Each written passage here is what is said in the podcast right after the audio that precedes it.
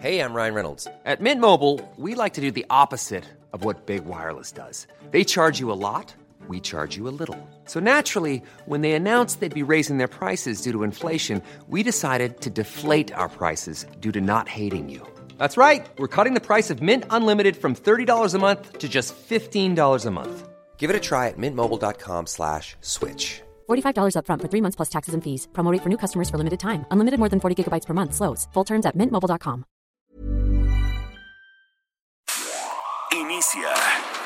Las noticias de la tarde con Jesús Martín Mendoza en Heraldo Radio.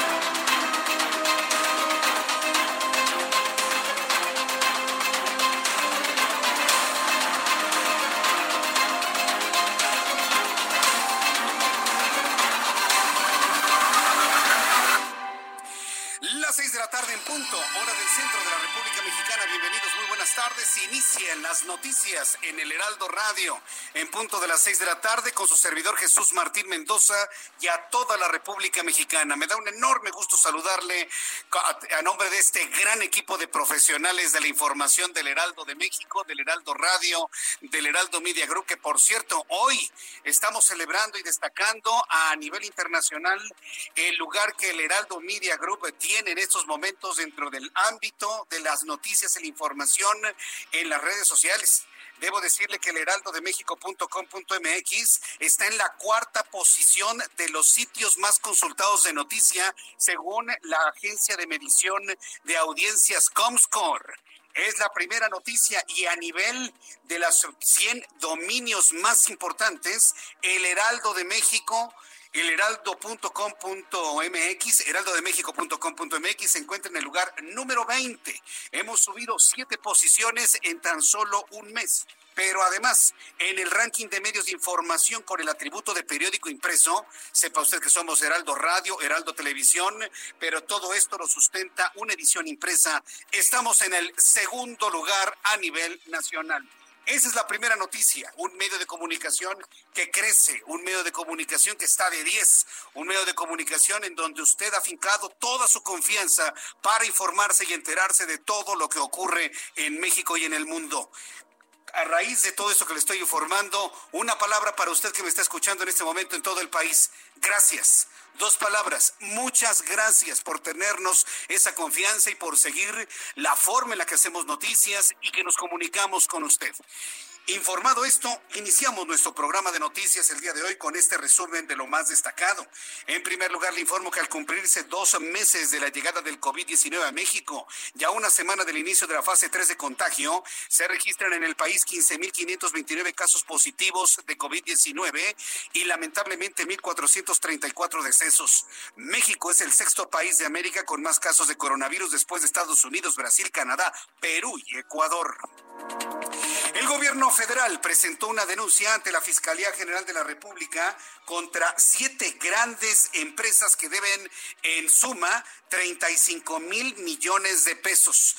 Esta mañana el presidente no le quitaba a usted la palabrita en su boca de, es que tienen, tienen, yo no sé a quién me recuerda eso, pero tienen. Y es que como tienen dinero, tienen que pagar. Y en lugar de que esté concentrado en salvar vidas del coronavirus, está haciendo un terrorismo fiscal. Escuche usted cómo lo dijo el presidente de la República. Esa empresa, grande, grande, grande, grande, grande, eh, son como 10 mil millones. Pero de esos 10 mil millones, hay 1.500 millones que claramente, como dicen los abogados, se pueden tipificar como fraude fiscal. Por eso es este, la vía penal. Ya está todo, o sea, ya se están formando las, este, los expedientes y las denuncias. Fíjese qué grave. Sin dar la posibilidad de que los dueños de esa empresa puedan defenderse, este señor ya, ya asegura que es un fraude fiscal. Es decir, culpable hasta que se demuestre lo contrario. Qué pena que sea precisamente el presidente de la República que no haga prevalecer el que todos son inocentes y él tiene que demostrar que es culpable. Ah, no, ya los culpó, ya son culpables, ya les va a llegar el terrorismo fiscal. Es inconcebible lo que escuchamos el día de hoy. Le voy a decir también por qué. Porque López Obrador no es el secretario de Hacienda.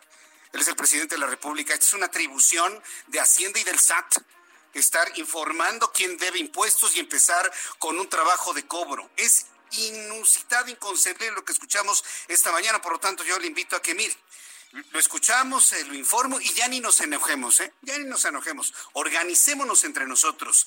Eso es lo que quiero yo proponerle. Seamos propositivos. Veamos hacia adelante. Si la persona que se encuentra en Palacio Nacional está atorada en sus asuntos del neoliberalismo y sus luchas contra los empresarios, ese es su problema. Como sociedad vamos organizándonos nosotros y vamos a salir adelante entre nosotros mismos.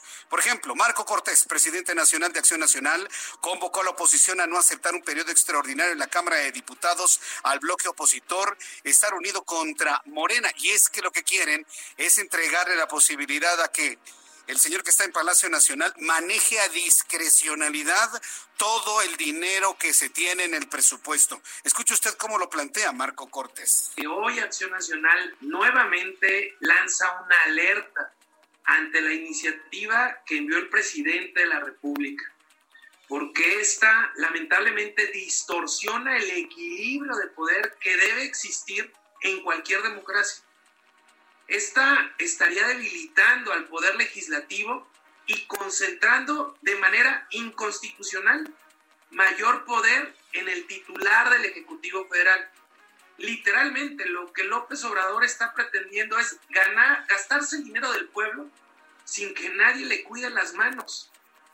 Así es, es lo que está buscando con esa iniciativa y que Morena, bueno, el partido estaría dispuesto a aprobar. Que no sea el legislativo quien determine el presupuesto, sino que el presidente diga, voy a mandar este dinero aquí y este lo voy a regalar acá y este lo voy a subir. El dinero de tus y mis impuestos. Yo sí quiero hacer una convocatoria a los legisladores de Morena. Esta es la oportunidad que tienen, señores de Morena. Esta es la oportunidad que tienen para decirle no al presidente. Yo estoy seguro que hay una gran cantidad de legisladores del Movimiento de Regeneración Nacional, gente que verdaderamente tiene un pensamiento social, que no están de acuerdo con esto. Señores, este es el momento para decir que no, ¿eh? Este es el momento, este precisamente. Sean independientes, tengan su fuerza. Recuerden que el legislativo tiene el mismo peso específico que el ejecutivo. Y si alguien no lo dice, yo sí se los digo. Tienen en este momento la oportunidad, señores legisladores de Morena, de hacer prevalecer su voz y que no los traten como meros empleados del presidente de la República. Esta es la oportunidad que tienen ustedes para decir que no y hacer la gran diferencia y sustentar a su partido político como algo independiente del presidente de la República. Si ustedes nada más agachan la cabeza y dicen que sí, bueno, están condenados a la desaparición cuando López Obrador deje de ser presidente de este país. Yo nada más les digo eso. ¿Quieren prevalecer como partido? Esta es la oportunidad para que de manera independiente quienes no están de acuerdo con que se concentre tal cantidad de poder económico en el presidente de la República, lo hagan. Es importante decirlo finalmente como es. Ya lo señaló el Partido Acción Nacional y veremos las reacciones en las próximas horas. También informaré que 123 empresas en la Ciudad de México han realizado despidos de trabajadores desde el inicio del confinamiento de COVID. Pues claro, son empresas que ante la falta de apoyos no pueden mantener su planta laboral. Y esto lo dio a conocer el día de hoy la Secretaría del Trabajo y Fomento al Empleo del Gobierno de la Ciudad de México y se planteó de esta manera. Dentro de las empresas em, que nos reportó el IMSS que dieron de baja, como lo mencioné en una conferencia de prensa anterior, lo que se hizo fue identificar aquellas que tienen entre 150 y 1.900 trabajadores dados de baja. De ahí lo que se hizo fue identificar a esas 123 empresas, se les, se les llamó a los eh, representantes legales, se les llamó a las empresas para tener un primer acercamiento eh, y la gran mayoría responden que son empresas de outsourcing, como también ya lo mencioné en la conferencia pasada, y que las bajas corresponden a que son contratos eventuales, a que de manera eh, normal ellos hacen altas y bajas de manera periódica.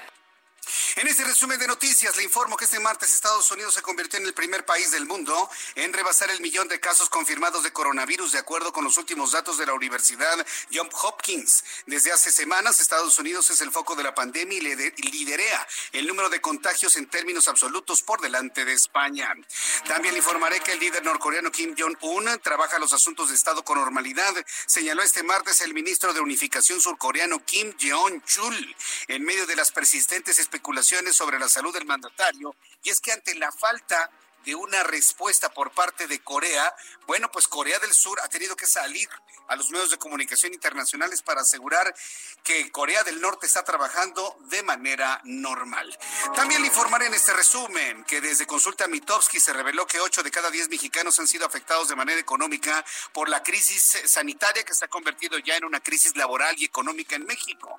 A su vez, el 35% de los consultados aseguró resentir el impacto sobre sus finanzas, aunque en menor medida. En las noticias internacionales le informo que de cuenta, de nueva cuenta peligran los Juegos Olímpicos de Tokio. Según el presidente de la justa deportiva, el certamen podría cancelarse en caso de que la pandemia de COVID-19 siga hasta el año entrante. Acuérdense que se habían pospuesto los Juegos Olímpicos hasta el año 2021. Pero están visualizando de que esta crisis podría prevalecer por un año más. Y todavía hay casos de contagio COVID en Japón el año que entra, entonces los Juegos Olímpicos cosa que no sucedía desde la Segunda Guerra Mundial, se suspenderían en esta ocasión y nos vemos hasta dentro de cuatro años. Vamos con nuestros compañeros corresponsales en la República Mexicana. Vamos con mi compañera Karina García. Ella es corresponsal del Heraldo Media Group en el estado de Oaxaca. Y allá el gobernador constitucional Alejandro Murat pide disciplina para evitar contagios de COVID-19. Adelante, Karina, te escuchamos. Gracias, Jesús Martín. El gobernador Alejandro Murat Hinojosa pidió disciplina a las y los oaxaqueños para evitar la propagación del COVID-19, toda vez que aseguró que uno de cada diez oaxaqueños infectados ha perdido la vida. Las próximas dos semanas serán las más peligrosas de la pandemia, dijo el mandatario estatal, al advertir que las autoridades municipales que no acaten las medidas sanitarias serán evidenciados públicamente. Reveló que son las ciudades más importantes de las ocho regiones de la entidad en donde se han presentado los contagios y en donde se ha reforzado la implementación de acciones de proximidad. Oaxaca cuenta con 117 casos confirmados y 15 defunciones, entre ellas una menor de edad, por lo que pidió mantener la sana distancia y el aislamiento para evitar la propagación del virus. Finalmente dijo que el hospital de la mujer y del niño pues se equipará la próxima semana para dar atención a pacientes positivos a COVID-19. Es un reporte, Jesús Martín. Correcto, muchas gracias por la información, Karina. Buenas tardes. Buenas tardes. Vamos con Claudia Espinosa, nuestra corresponsal en el estado de Puebla. Allá el gobernador de la entidad, Luis Miguel Barbosa, eh, pide unidad, o bueno, pide estar unidos ante la emergencia de COVID-19. Adelante, Claudia, te escuchamos. Buenas tardes. Así es, Jesús Martín, te saludo a ti y a todos los amigos del Heraldo Media Group. Como gusto, como lo mencionas, pues el gobernador Miguel Barbosa este día de nueva cuenta pidió unidad a todos los sectores.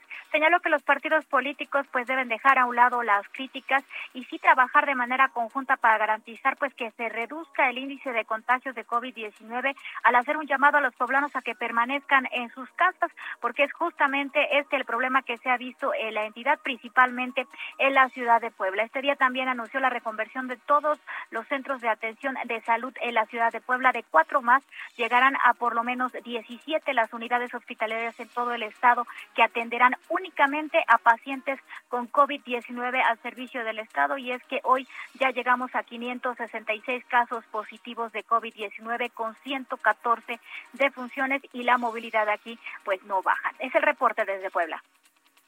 Muchas gracias por la información, Claudia Espinosa. Muy buena tarde.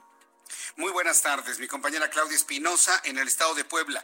Noten precisamente cómo los gobernadores de una manera independiente, sí, independiente de la federación, están proponiendo medidas de manera obligatoria, de manera urgente, para que la gente no salga de sus casas y de esta manera evitar el contagio o evitar contagiarse de COVID-19 en el contacto con otras personas.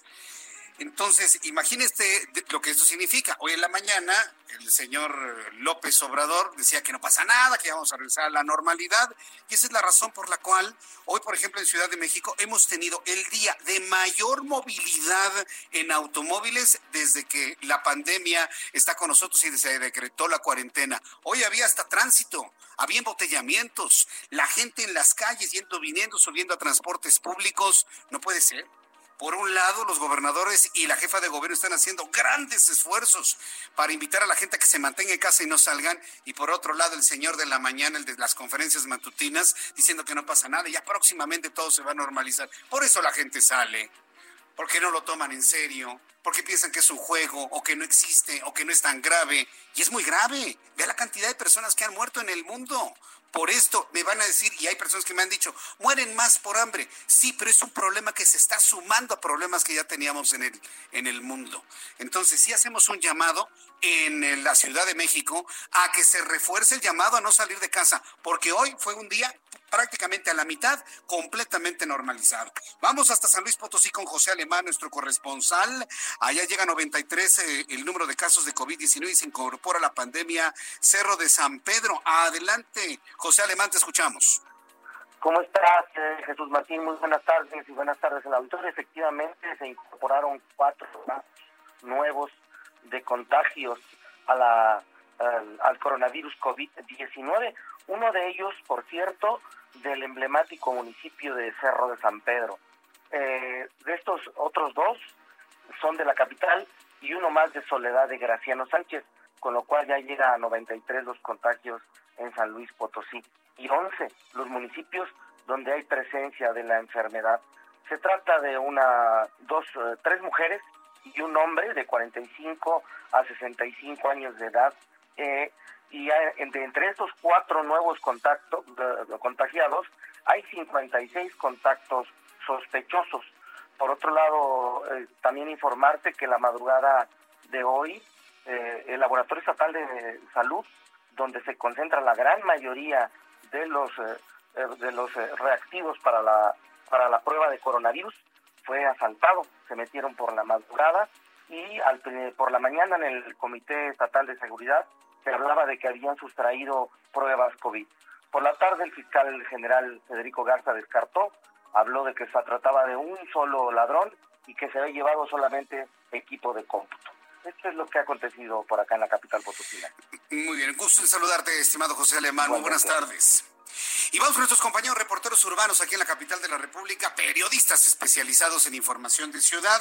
Israel Lorenzana, ¿en qué zona de la ciudad te encuentras? Adelante, te escuchamos. Jesús Martín, muchísimas gracias. Pues fíjate que aunando un poco a lo que señalas, en que el día de hoy pues fue prácticamente un día normal en las calles, fíjate que elementos de la Secretaría de Seguridad Ciudadana se enfrentaron hace unos minutos a balazos aquí exactamente donde nos encontramos en la ribera de San Cosme y Serapio Rendón. Es la colonia precisamente que está a un costado del circuito interior y la Avenida de los Insurgentes. Me refiero a la colonia San Rafael, en donde elementos de la Secretaría de Seguridad Ciudadana se enfrentaron a balazos con un grupo de asaltantes, los cuales pues aparentemente acababan de cometer un ilícito y al percatarse de la presencia policíaca comenzaron a dispararle a los uniformados.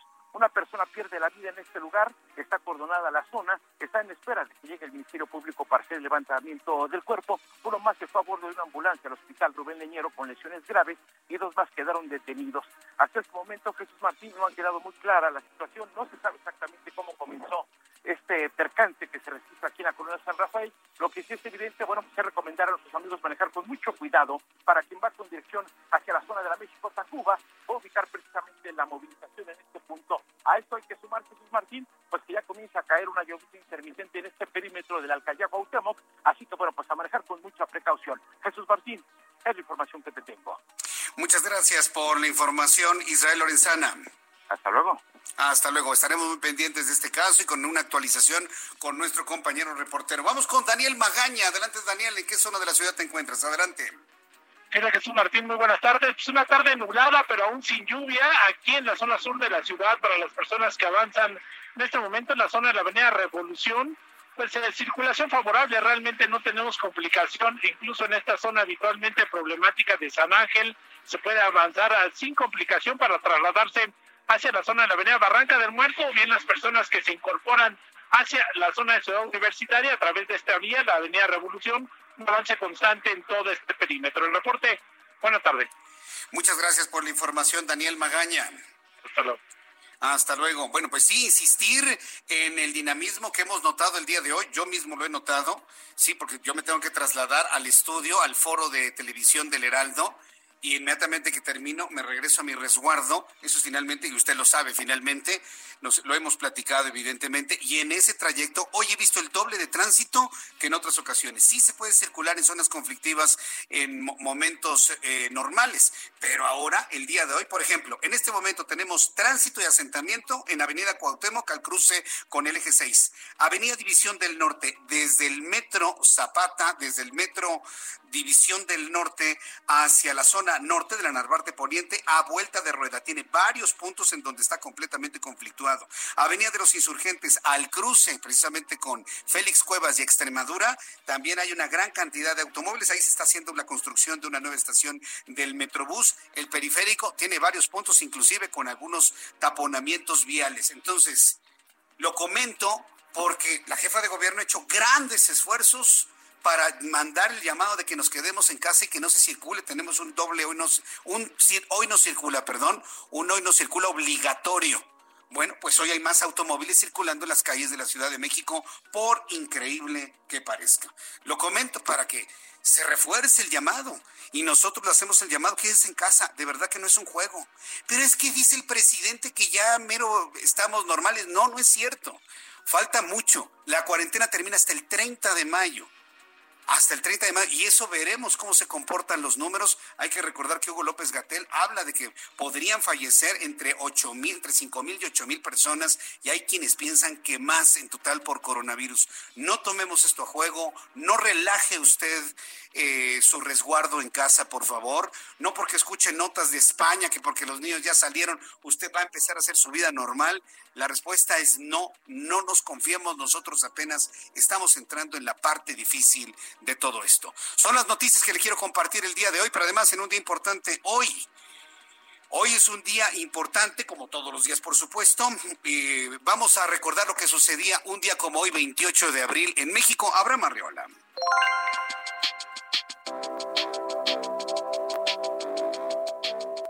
28 de abril. Esto es un día como hoy en México.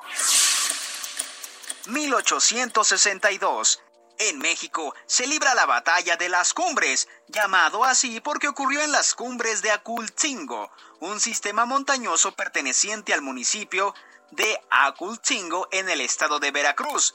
Esto durante la segunda intervención francesa de México. Los franceses ganaron y siguieron su paso por México. El siguiente punto importante del conflicto sería en Puebla, unos días después. 1402 nació Nezahualcóyotl, el rey de Texcoco de 1431 a 1472. Sí, el caballero poeta de los billetes de a 100 pesitos. Esto es un día como hoy en México. Muchas gracias. Muchas gracias, Abraham Arreola, por las efemérides del día de hoy. Y rápidamente le doy a conocer algunos informes que tienen que ver con lo meteorológico el día de hoy. El Servicio Meteorológico Nacional, que depende de la Comisión Nacional del Agua, informa que vamos a tener una línea seca, canales de baja presión, alta presión, niveles de la atmósfera. Se nos desvanecen las posibilidades de lluvia en el norte y en el centro de la República Mexicana, lamentablemente.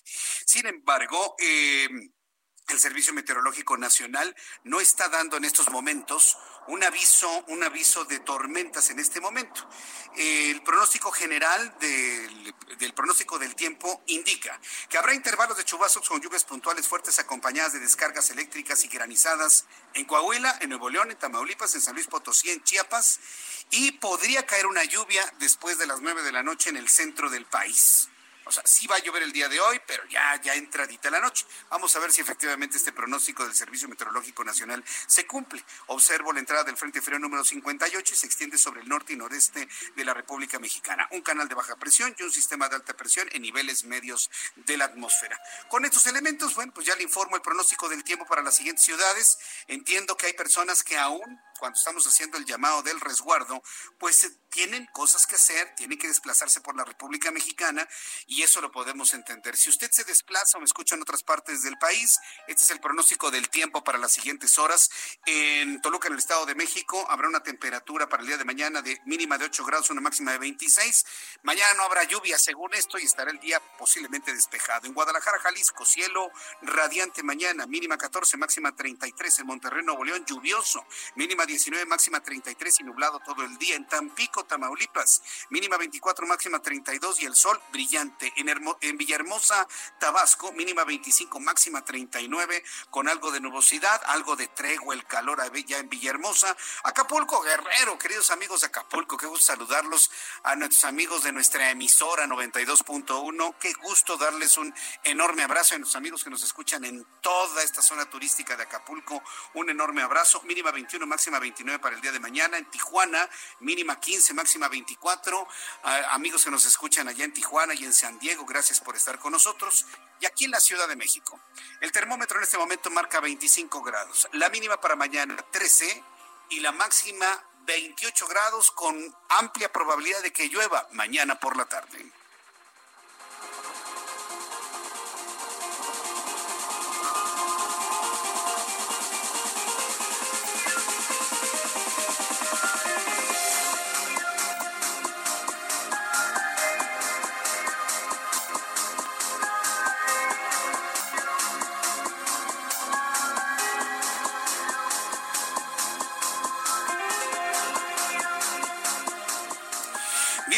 En este momento las 6 de la tarde con 26 minutos, 6 de la tarde con 26 hora del centro de la República Mexicana. He hecho contacto en estos momentos con Gabriela Navarro. Súbale el volumen a su radio. Gabriela Navarro ha vivido con eh, COVID de cerca. Su esposo está intubado con COVID-19 y cada vez conocemos más de estas historias que verdaderamente nos impactan. Estimada Gabriela Navarro, gracias por tomar la llamada telefónica y además doble agradecimiento por acceder a, a esta historia. Muchas gracias, Gabriela. Hola, muchas gracias por aceptarme, por escucharme y porque es importante que sepan ustedes lo que está pasando. A ver, ¿qué es lo que está sucediendo y nos quiere compartir, Gabriela? Eh, mi esposo es policía bancario. Ellos no tienen un, seguro social, un, un hasta que se jubilan. Sí. Tienen un servicio médico particular y el Hospital Obregón, donde no están atendiendo COVID. Él empieza mal, con, con calentura, con gripa, va a su servicio médico y le dicen, comunícate a Locatel, ahí te van a dar un folio. Se siguen las instrucciones médicas, está en casa, cada vez la fiebre sube más a 38, 8, a 39.2 y empezamos a batallar. Volvimos a hablar a Locatel, te vuelven a entrevistar, se puso morado, tiene las uñas moradas, está hinchado, entonces no está grave, señor. Cuando usted se ponga así, vuelva a llamar y se va a un hospital. ¿Eso le dijeron? eso nos dijeron. Es la primera de barbaridad, perdón, iba a decir una grande. De ahí nos fuimos, a nos fuimos al Hospital General el domingo. Sí. Lo atendieron, créame que sí lo, lo recibieron y le dijeron que llevaba una un problema en el corazón porque no estaba oxigenando bien y lo mandaron al Belisario Domínguez. Llegamos a las 4 de la tarde, a las 8 de la noche salió un doctor prepotente, grosero, diciendo, ¿vieron al paciente que acaba de pasar? Cuando él se muera, a lo mejor alguno de ustedes entra. Eso dijo, eso, dijo. Eso, mire, yo no tenía mi teléfono en la mano porque lo acababa de poner a cargar y nos dijo de todo. No tenemos guantes, no tenemos respiradores. Para que ustedes lo salven, tienen que esperar a que se muera un paciente. Ahorita vemos quién sigue. Efectivamente, había un paciente que cayó de rodillas, tosiendo horrible, que se tapaba su boca con un trapo rojo que llevaba hasta que al hombre lo pasaron y mi esposo me dice, aquí me vas a dejar. Total, estuvimos ahí cinco horas, nos regresamos a su casa, se puso más mal, nos fuimos al INER, sí nos recibieron, sí nos atendieron, pero me dijo el doctor, su esposo necesita atención urgente y yo tengo a 125 entubados. Necesito que se muera uno para que entre su esposo. Otra vez le volvieron a decir lo mismo. Le volvieron a decir lo mismo. Y, y entonces es una angustia. Afortunadamente, una ambulancia de la Cruz Roja nos apoyó y nos apoyó con un oxígeno para que ese oxígeno que ellos nos facilitaron permitió que mi que mi esposo llegara con vida a casa y que pasara esa noche. Y en la mañana nos fuimos al Seguro Social. Yo tengo Seguro Social, lo di de alta y él ahorita está entre la vida y la muerte entubado porque, porque yo lo hubiera llevado al, al Seguro Social, pero de veras, este gobierno está diciendo puras mentiras. En el trabajo de mi esposo no hubo respaldo, no les importó. Hay muchos policías infectados, la gente no lo cree pero es dramático. Ahorita vengo del hospital que fui a dejar documentos que me pidieron. En menos de 40 minutos llegaron seis ambulancias. A dos los rechazaron porque no son derechohabientes y cuatro pasaron. Y antes de que yo entrara a trabajo social me dijeron, espérese señora, hay COVID, no puede pasar, la trabajadora la va a entender afuera. Le agradezco a, la trabajadora social porque es muy diferente la atención del IMSS a la atención que está dando Secretaría de Salud. Hoy solo le pido a Dios que mi, mi esposo supere esto, que de veras estamos en etapa crítica de gravedad y por culpa primera de su trabajo, por no contar con un servicio que debería de ser de primera, porque son los policías que cuidan en la Ciudad de México. Mi esposo tiene 37 años de servicio, no lo han querido jubilar, no tienen dinero para jubilarlo. Y ahora que se enferma, imagínense la desgracia. sí, y la angustia. Está diciendo mentiras el gobierno. No ¿En dónde está su esposo en este momento internado? Me dice, ¿en este momento dónde está? En la clínica 47 del Seguro, Social. Exactamente. Correcto, muy bien. Mire, nuestro programa de noticias es muy escuchado en el gobierno de la Ciudad de México y estoy seguro que en la Secretaría de Seguridad Ciudadana han tomado nota de esto. Seguramente se van a comunicar con nosotros para entrar en contacto con usted para saber lo que necesita su esposo. Porque sí es importante que se hacen, se hacen ese tipo de denuncias en donde también se ven este tipo de, de carencias en cuanto a los servicios médicos y demás. En cuanto tengamos el contacto con la Secretaría de Seguridad Ciudadana, nos vamos a poner en contacto el equipo de producción con usted para que les pidan lo que es eh, justo, lo que es necesario, lo que es urgente inclusive para su esposo. Y yo hago votos porque se recupere pronto, señora. Desde aquí nuestra, nuestros deseos, inclusive nuestras oraciones para que su esposo se recupere pronto. Y le agradezco mucho que haya hecho esta denuncia así de intensa al aire en los micrófonos del Heraldo Radio. Gracias a usted por abrirle sus micrófonos y de veras de veras que su auditorio escuche, es cierto lo que está pasando. Es cierto, claro. Cierto lo que está pasando. Hay mucha gente que no lo cree. Y, y, estamos viendo que alguien lo dijo, están cayendo como moscas, y es cierto, pero no tenemos un gobierno que nos respalde, que se haya preparado, que, que, que, haya buscado alternativas, que nada más salen a dar una, una mañanera que no sirve, perdón, ya voy a hablar de otras cosas, espero en Dios que mi marido se recupere. Yo también así lo espero, que se recupere y de lo último que dijo, tiene usted razón. Señora, muchísimas gracias por tomar nuestra llamada telefónica. Gracias, que le vaya muy bien. Que le vaya muy bien, hasta luego. Bueno, la voz de una mujer angustiada porque su esposo se debate entre la vida y entre la muerte. Le he presentado este caso porque esto lo están viviendo muchas personas, no nada más en la Ciudad de México, sino en otras partes del país. El coronavirus existe, la enfermedad COVID-19 sí existe y no caigamos en el cinismo en el que han caído muchos mexicanos de decir, pues de algo me he de morir. No caigamos en esa irresponsabilidad y en esa negligencia, por favor.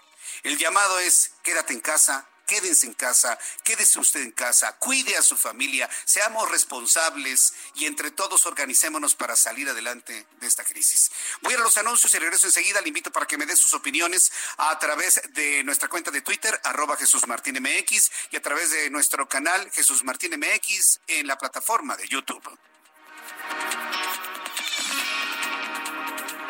Efectivamente, gracias por continuar en este programa y además también porque les queremos dar una muy, muy buena noticia. Acuérdense de este número 800 mil porque aquí vamos a tener todo para cuidarnos nuestra carita, cubrir ojos, nariz y boca, que es tan importante. Si salen de casa, no lo hagan sin lo siguiente. Adri Rivera Melo, ¿cómo estás? Muy bien, Moni, lo acabas tú de decir y yo lo quiero reiterar. Sí. No salgan de casa sin su máscara hospitalar. ¿Por qué? Porque está certificada por los más importantes organismos sanitarios en el mundo. Ya está siendo distribuida en México. Qué bien. Así es que quédense en casa, no salgan a la calle sin la protección de máscara hospitalar. Pero algo muy importante, Moni, quiero hacer hincapié. Sí cerciórense muy bien de que estén utilizando la original, que está fabricada con la mica especial. Hay que tener mucho, mucho cuidado porque hemos visto en las noticias y en redes sociales prácticas insalubres que van desde reciclar mascarillas y cubrebocas para venderlas hasta casos más sonados como donar material a instituciones de gobierno, eh, bueno, pues que se rompen con tan solo tocar. no es lo ideal usar estas. No, no, no, no, es, no, es lo ideal, Moni. Y además, la máscara hospitalar es lavable con agua y con jabón o con alcohol. Pues la verdad que sí vale la pena porque su mica tiene garantía de hasta seis meses, así como lo escuchan, seis meses de durabilidad. pues está súper bien. Y esta es la máscara que se utilizó en Wuhan, China, con muy buenos resultados en el combate a la pandemia.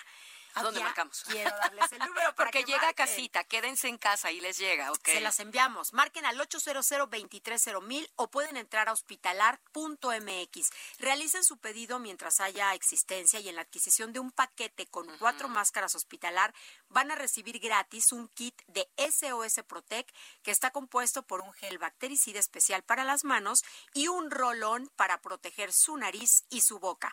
Así es que marquen en este momento 800 23 mil. Claro que sí, en este momento marcamos, por favor, y entonces a utilizar esta máscara que nos va a proteger. Gracias, Adri. Gracias. Hasta pronto. Escuchas a Jesús Martín Mendoza con las noticias de la tarde por Heraldo Radio, una estación de Heraldo Media Group. Escucha las noticias de la tarde con Jesús Martín Mendoza. Regresamos.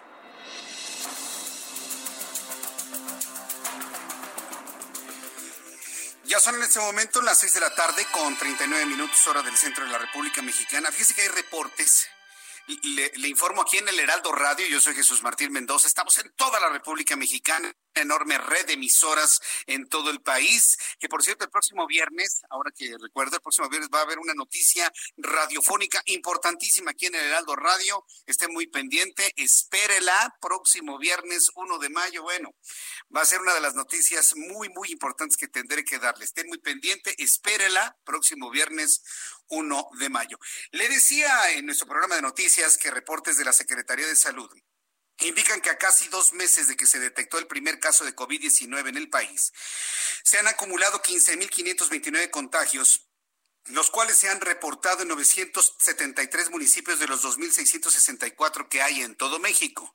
2.664 municipios en todo México. La mortalidad de COVID-19 puede comportarse diferente entre países, mientras que en otros los que mueren son ancianos en su inmensa mayoría. En México el rango de edad está entre los 45 y los 55 años de las personas más afectadas. El último informe de la Secretaría de Salud sobre el avance del SARS-CoV-2 en el territorio nacional registró que hay 1.434 decesos. Pero miren, le doy a conocer esta información, que por cierto se va a actualizar en punto de las 7 de la noche, con el único objetivo de que seamos conscientes de la importancia que es cuidarnos todos.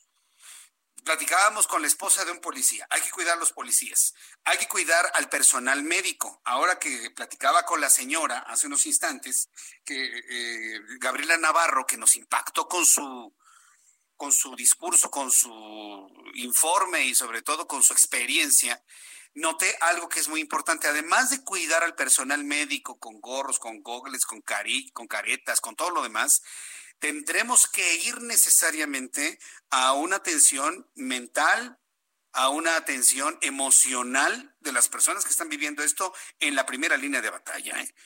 Y va a ver que eso va a ser un tema que va a empezar a surgir la salud emocional del personal médico y de la gente como usted y yo que estamos en resguardo. Es muy importante también aterrizar el tema de la, de la salud mental pero sobre todo la salud de las personas que tienen que estar completamente resguardadas. ¿Por qué le comento esto?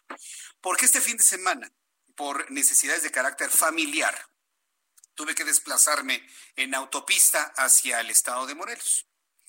Entonces tuve que ir en autopista y tuve la oportunidad de cruzarme otra vez en las casetas de cobro, de, caminos y puentes. El personal sin cubrebocas, el personal sin guantes, eh, como usted lo sabe, el 97% de las personas que cruzan las casetas no tienen el tag, no hay la cultura de tener el tag, pero no nada más con el prepago, sino tenerla ligada a su tarjeta de crédito para no tener contacto con las personas. Mucha gente no tiene tarjeta de crédito o la tiene totalmente saturada, entonces lo hacen con prepago, entonces luego no pasan, entonces tienen que echar en reversa y tienen que pagar en efectivo. Y el contacto con la otra persona a través del dinero en efectivo es constante. Y si esto le suma que el personal que está en las casetas no tienen cubrebocas, no tienen guantes, porque no son eternos, ¿eh? O sea, hay que estarles dando cubrebocas no nada más diario, sino cada hora, cada tres horas, porque se humedecen, porque se saturan, hay que tirarlo, hay que tener otro, ponérselo, los guantes se echan a per rápido con el eh, manejo del dinero y no lo está haciendo Caminos y Puentes, no lo está haciendo. Yo lo vi con mis propios ojos. No lo están haciendo. Y ya además otro tipo de problemas de que están finalmente fuera de línea con los bancos, los tax, pero ya finalmente es otra cosa. Precisamente ante ello, he contactado con Martín Curiel Gallegos. Él es el secretario general del Sindicato Nacional de Trabajadores de Caminos y Puentes Federales, a quien yo le agradezco estos minutos de comunicación con el auditorio del Heraldo Radio. Estimado Martín Curiel, qué gusto saludarlo. Bienvenido. Muy buenas tardes. Gracias, muy buenas tardes, don Jesús Martín. Oiga, este, ¿qué situación tan grave están viviendo el personal del Sindicato de Trabajadores de Caminos y Puentes? Caminos y Puentes no les está dando los elementos mínimos necesarios para mantener una salud para sus propios trabajadores y también para quienes están cruzando por las casetas de cobro. ¿Cómo lo está viendo el sindicato? Coméntenos, don Martín.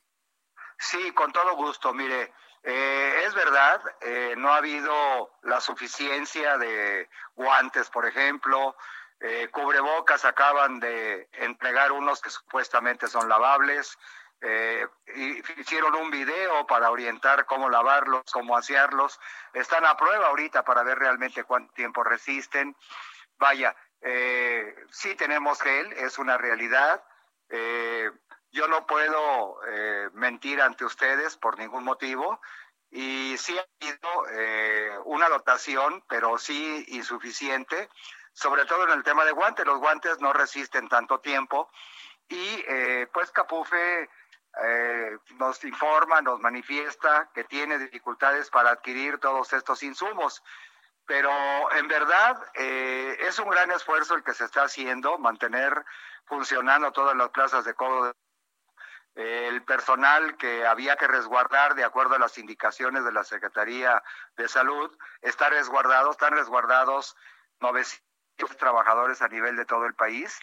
El resto están trabajando. Estamos hablando de que este sindicato tiene una membresía de 7.500 trabajadores aproximadamente y eh, pues tenemos resguardados a estos. Eh, debo de informarle que ha habido 25 casos sospechosos, de los cuales tres de ellos están confirmados. Me comentan que hay un caso más, lo voy a tratar de confirmar mañana. Eh, posiblemente sea un empleado de confianza, posiblemente sea un, un trabajador no sindicalizado. Ahora, eh, Martín Curiel, díganos, ¿por qué desde su punto de vista Caminos y Puentes no puede cumplir con estos mínimos requerimientos de protección y de salud al, al personal que labora en las casetas de cobro en la República Mexicana? ¿Por qué no pueden? Caminos y Puentes, eh, como todas las dependencias, ha tenido problemas de carácter económico. Los recortes presupuestarios y los requisitos para poder licitar la adquisición de todos los insumos o materiales para poder dar el mantenimiento de las carteras ha tenido muchos problemas. La administración ha estado batallando bastante por problemas que encontró eh, esta nueva administración del pasado sexenio. Y eh, uno de los problemas principales que se ha tenido ha sido eh, licitar, por ejemplo, la adquisición del agua. A todas las plazas de cobro se surten a través de pipas. En muy pocas plazas de cobro estamos conectados a la red de agua eh, doméstica. La gran mayoría se surte a través de pipas y efectivamente en muchas plazas de cobro nos quedamos con frecuencia sin agua. Eh, lo que hace el personal y el sindicato es cooperar. Nosotros ponemos el 50% del valor de una pipa en la Ciudad de México. Las casetas están saliendo de la Ciudad de México. Eh, nos cuesta más o menos eh, 6, 7 mil pesos una pipa de agua en el interior, acá en el estado de Morelos, por ejemplo, en el estado de México, puede costarnos eh, 600, 700 pesos una pipa. Este, realmente eh, es, es, mucho más económica el, eh, con ocho mil litros de agua. Y las hemos tenido que adquirir nosotros porque Capufe eh, nos ha informado que tiene problemas con eh, quién, quién puede llegar a ganar la licitación del surtimiento de agua de manera permanente. A ver, esto es importante porque entonces estamos, eh, y dígame usted qué calificativo ponemos ante una incapacidad, ante una negligencia o verdaderamente un no poder de caminos y puentes ante las condiciones económicas que prevalecen actualmente. Pues se suman las tres cosas, pero yo creo que en estos momentos el gobierno federal debiera de darle a quienes están al frente de las diferentes dependencias todas las facilidades. Eh, yo creo que en el caso del agua no debe de haber obstáculos para que se pueda asignar un contrato. En otras ocasiones vemos que asignan y asignan y asignan contratos eh, sin necesidad de la licitación y no sabemos eh, si es lo correcto o no es lo correcto.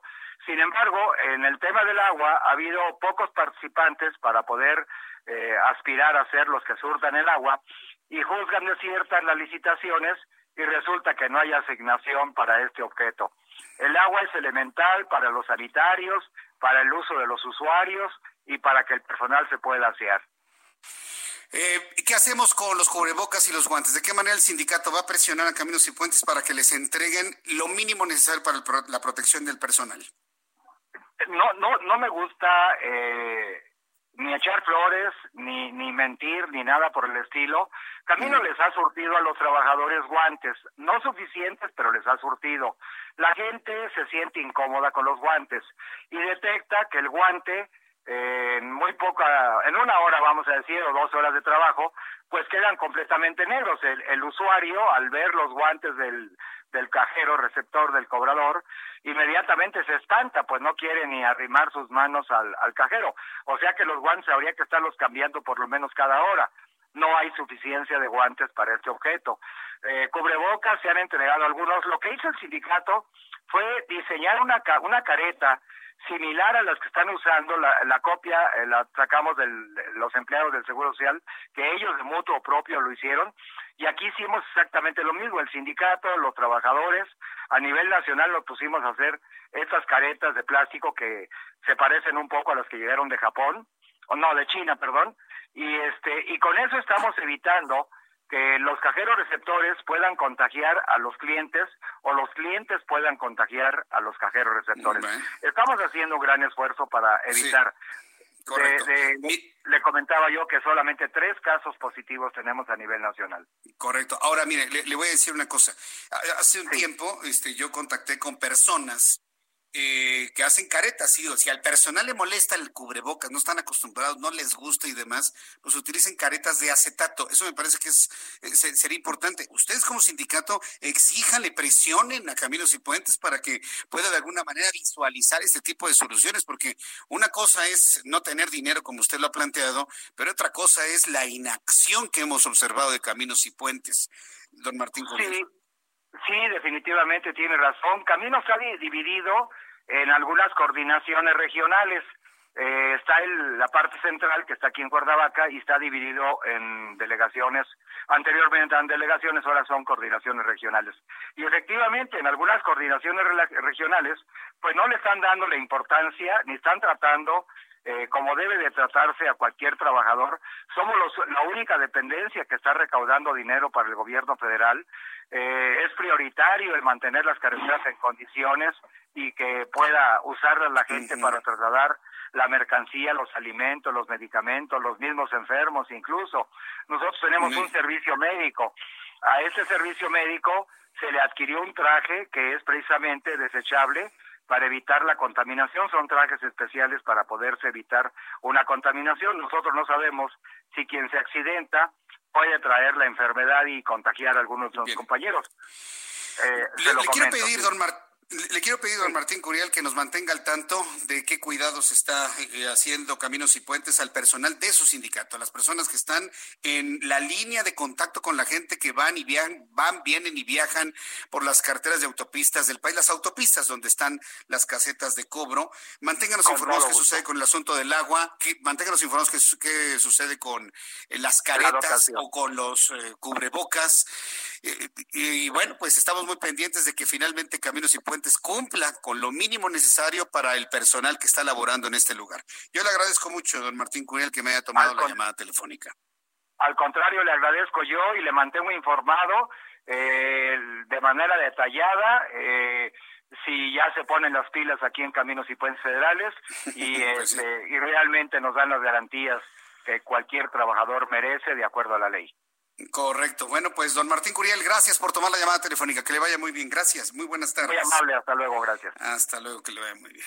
Vaya, qué situación. Es que mire, eh, sí es importante que una entidad como Caminos y Puentes, se, como dice el líder del sindicato, se ponga las pilas es que no hay licitaciones, es que no tenemos dinero. Bueno, una cosa es no tener y otra cosa es, mire, acá la creatividad, poner la creatividad, saber solucionar problemas, porque ese es el asunto, solucionar problemas. Yo le estoy diciendo lo que pueden hacer. Buscar a proveedores de caretas, que nosotros tenemos el dato de los proveedores de caretas y no lo hacen. Entonces, un problema es no tener herramientas y otra cosa es no tener inventiva para solucionar problemas. Y eso aplica en todo en la vida. Nosotros estamos llamados en la vida a solucionar problemas con lo que hay, con lo que hay. Porque si estamos esperando a que nos llueva el dinero, pues evidentemente pues no vamos a hacer absolutamente nada. E insisto, esto aplica para todos y sobre todo para los chavos, que en este momento les está tocando vivir una crisis enorme de coronavirus en todo el planeta, porque esto es un asunto global de todo el planeta. Sepan que van a ser generaciones que van a tener que resolver cosas con lo que hay y lo que hay actualmente lamentablemente es muy poco. Fíjese que, por ejemplo, en el caso de nuestro país, ¿cómo andamos en materia de herramientas y cómo andamos en materia de mediciones? Por ejemplo, reportes de la Secretaría de Salud indican que a casi dos meses a casi dos meses de que se detectó el primer caso de COVID-19 en el país, han acumulado 15.529 casos, le había, le había comentado. Retomo la nota anterior, ¿por qué? Porque hoy un hombre como José Narro, usted lo conoce, él fue secretario de salud y José Narro no era un florero.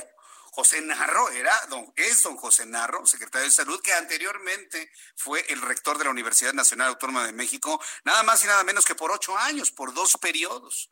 O sea, no es cualquier persona la que da la siguiente opinión. Bueno, pues José Narro afirmó que los datos presentados por la Secretaría de Salud sobre el coronavirus en México no pueden, no se pueden creer, ya que generan desconfianza e incertidumbre.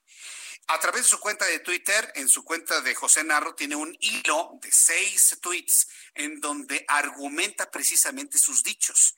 El Instituto de Dependencia Federal durante el gobierno de Enrique Peña Nieto aseguró que la cifra de casos positivos por COVID-19 está incompleta y señaló que debido a ello el subsecretario de Prevención y Promoción a la Salud, Hugo López Gatel, rechazó realizar pruebas masivas para su detección.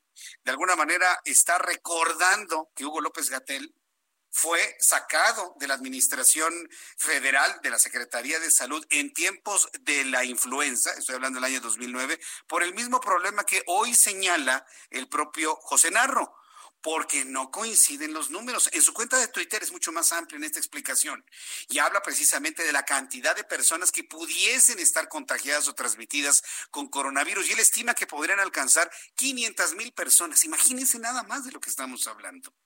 Y luego el presidente de la República en la mañana dice, no, ya vamos a regresar a la normalidad el 17 de, de mayo. Y pues no. Entonces le presento ambos casos para que usted compare y vea que mientras unos tratan de minimizar el asunto, otros le están dando una justa dimensión. ¿Cuál es la justa dimensión? El coronavirus existe, número uno. Dos, el coronavirus es peligroso para algunas personas. Número tres, está rodeado de incertidumbre porque no podemos saber si a usted le da una gripita o es asintomático o de plano se tiene que ir al hospital. No lo no lo podemos saber. No se exponga, no, no, no le juega la ruleta rusa, quédese en su casa, salga nada más a comprar alimentos, a comprar medicamentos y a tomar verdaderamente en serio este problema sobre el coronavirus. Porque aparte tenemos otro problema, ¿eh? El, el presidente de la República dice que el 70% de las camas de hospitales están libres y perdón, pero no es verdad. No es verdad. Ni hospitales públicos ni hospitales privados tienen 70% libres de camas. Me va a decir, eso lo dijo ayer, ahora son menos, sí. Ni el 50%, ni el 30%, ni el 20%, ni el 10%. Hemos conocido del peregrinar de familias que llevan a su familiar enfermo con una tos, con calentura, con sospecha de coronavirus y no lo reciben. No los aceptan porque hay muchas personas enfermas. Un asunto que no nada más es aquí, es de toda la República Mexicana. En algunos lugares con mayor intensidad, en otros lugares con menor, pero todos estamos viendo ya un límite en la atención médica hospitalaria, insisto, con dignidad. Porque la dignidad es tener una cama de hospital, acostarse y que le pongan el respirador si lo necesita, o un suero, o estar bajo observación. Hablo de dignidad porque hay hospitales que lamentablemente tienen que atender a la gente de pie, en una silla, sentados en el suelo o como se pueda tratando precisamente lo que digo de resolver un problema. Voy a ir a los anuncios. De regreso, le tengo un resumen con lo más destacado. La conferencia vespertina sobre la actualización de los números de coronavirus. Nuestros compañeros reporteros, más entrevistas, más noticias, en fin, todo lo que usted necesita saber aquí en el Heraldo Radio. Continuamos. Escuchas a Jesús Martín Mendoza con las noticias de la tarde por Heraldo Radio, una estación de Heraldo Media Group. Escucha las noticias de la tarde con Jesús Martín Mendoza. Regresamos.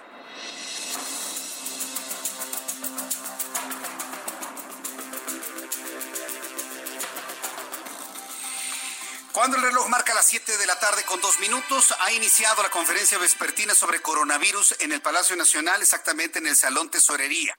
En unos instantes le voy a actualizar los números que se dan a conocer en este lugar, pero antes en este resumen de noticias le informo que el ex senador del Partido Revolucionario Institucional, expanista también, Javier Lozano, usted lo conoce, Javier Lozano Alarcón, será el nuevo vocero especial de la Confederación Patronal de la República Mexicana, la Coparmex, para la defensa del Estado de Derecho Así lo informó Gustavo de Hoyos, presidente del organismo. Lozano respondió al nombramiento al afirmar que estará en la primera línea para defender con todo nuestro régimen democrático y de, libertad. Javier Lozano vuelve a la batalla política, a la batalla mediática además de su internet y, de sus Twitter, bueno, pues estará también defendiendo todo lo que esté planteando la Coparmex. Ya le tendré más información de esto. También aprovechando la coyuntura derivada del COVID-19 en nuestro país a través de un mensaje electrónico, se ha difundido información falsa referente a supuestos registros en línea para inscribirse y recibir bono de emergencia durante la contingencia.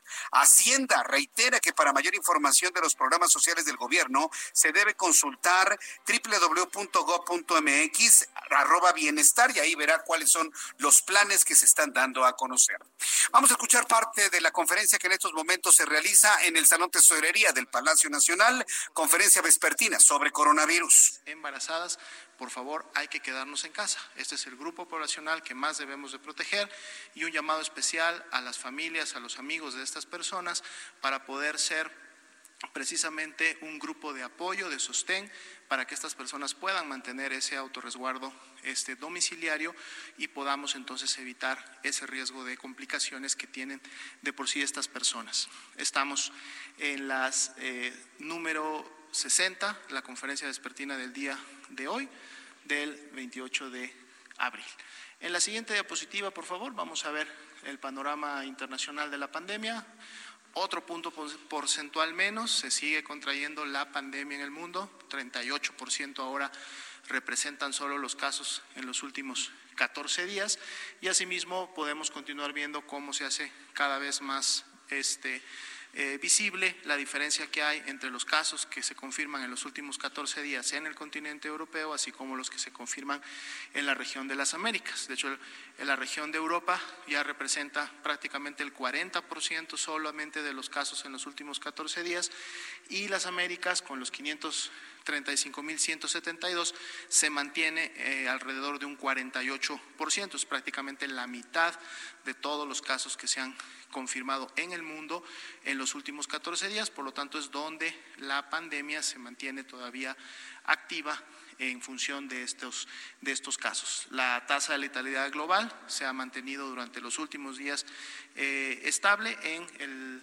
dato que venía también desde la última semana en 6.9%. Si pasamos a la siguiente diapositiva, vamos a ver la actualización de las cifras para para México. Aquí están las cifras. Atención, por favor, las cifras de actualización. Casos confirmados, que igualmente son los acumulados, es decir, todos los casos que han sucedido, todas las personas que han dado positivas a una prueba de laboratorio para SARS-CoV-2 representan ese total acumulado de 16.752, pero igualmente la epidemia activa en, en el territorio mexicano son estos 5.329 casos confirmados que en su momento iniciaron con signos y síntomas de la enfermedad solamente en los últimos 14 días y esto viene a ser, ya decíamos, solo una tercera parte de ese gran acumulado de casos que, se, que hemos tenido. 11.220 casos sospechosos, esa cifra sí incrementó este del día anterior, recordando que de aquí podremos tener más casos confirmados en un momento determinado. 1.569 lamentables defunciones que también han ocurrido a causa de la enfermedad. Poco más Ahí están los datos que está dando a conocer José Luis Salomí, el director de epidemiología de la Secretaría de Salud. Ahí tiene usted los datos, la actualización, los revisamos sin eufemismos, sin eufemismos. 11.752 personas en toda esta historia de que hemos vivido en nuestro país eh, transmitidas con el coronavirus. 11.220 que se encuentran sospechosas y hay 1.569 personas que han fallecido.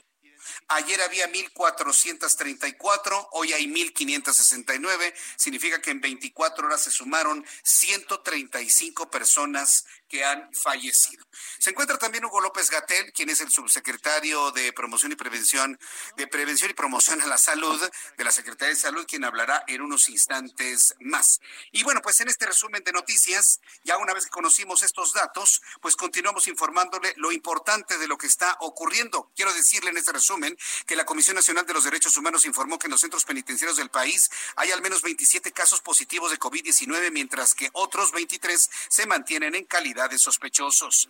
En este resumen le informo que Brasil superó este martes 5.000 muertes a consecuencia del nuevo coronavirus tras registrar en las últimas 24 horas un récord de 474 fallecidos. También informo que en plena pandemia del coronavirus la Organización Panamericana de la Salud alertó que no se baja la guardia contra el sarampión, que está registrando importantes brotes en Brasil, en Colombia, en Venezuela.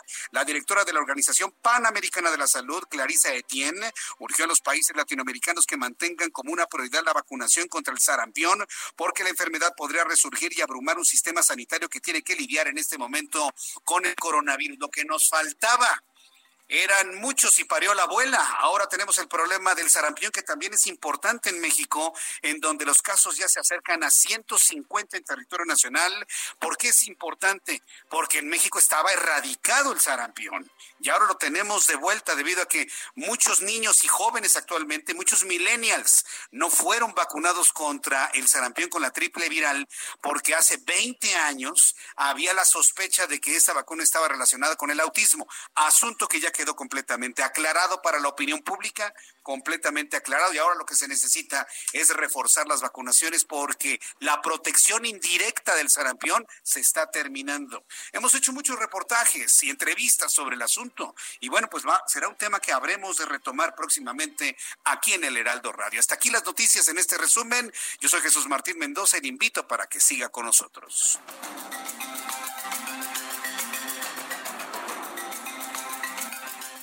El reloj marca las 7 de la noche con 9 minutos, 19 horas con 9 minutos hora del centro de la República Mexicana. Se desarrolla la conferencia vespertina sobre coronavirus. Ya conocimos la actualización de los números. Vamos con nuestros compañeros reporteros urbanos. Daniel Magaña, ¿en qué zona de la ciudad te encuentras? Adelante, buenas tardes. Así Jesús Martín, muy buenas tardes. Pues tenemos información de la zona del circuito interior en el tramo de Río Miscuac para las personas que pues, se incorporan de la Avenida de los Insurgentes en dirección hacia Universidad. En este tramo, pues habitualmente el carril de extrema derecha con algo de carga vehicular por esta incorporación hacia la zona de Avenida Universidad. Pero a partir de aquí, pues el avance sin ninguna complicación para continuar sobre el circuito interior en dirección hacia la zona de Tlalpan. También las personas que se trasladan a través de esta vía hacia la zona del aeropuerto, únicamente pues sugerirles que no excedan el límite de velocidad para trasladarse también hacia la zona de la calzada Zaragoza. El reporte, muy buena tarde. Muchas gracias por la información, Daniel Magaña. Hasta luego. Hasta luego. Tenemos a mi compañero eh, Israel Lorenzana. Adelante, Israel. ¿En qué zona de la ciudad te encuentras? Adelante, Israel.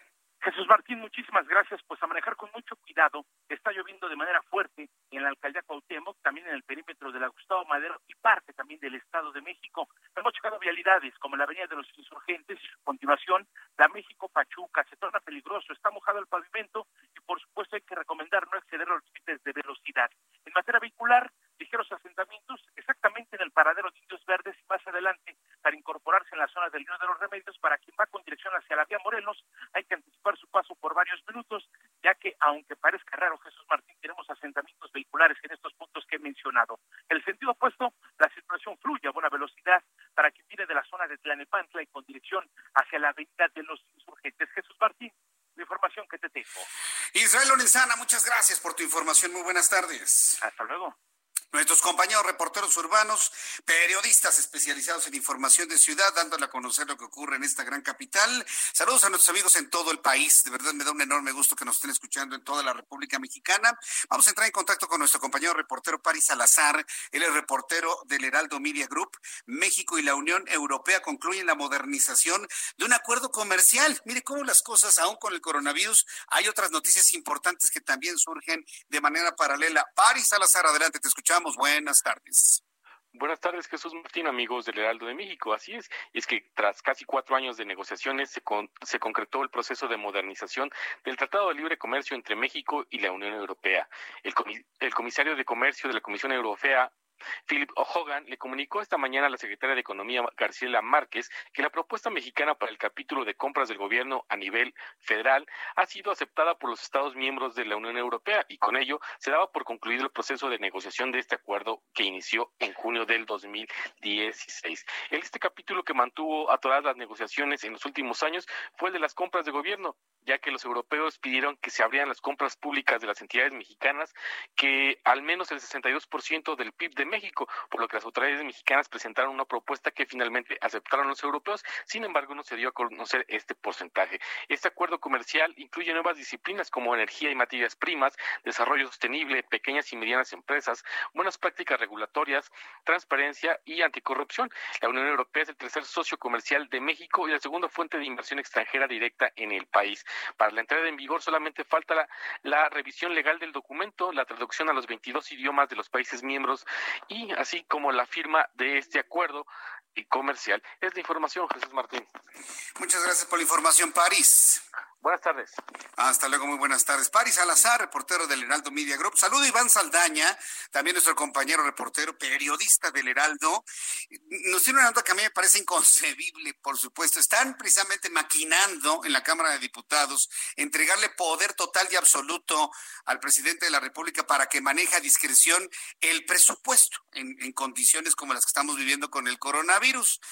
Y bueno, pues pensábamos que la oposición estaría en contra, ¿no? De concentrar nuevamente tal cantidad de poder el presidente y arrebatándole una atribución al poder legislativo.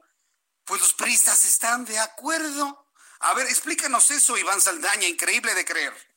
¿Qué tal, mi estimado Jesús Martín, amigos del auditorio?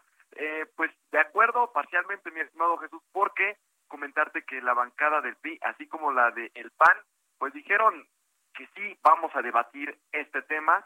Eh, señalan, de hecho, que sí es necesario una reforma.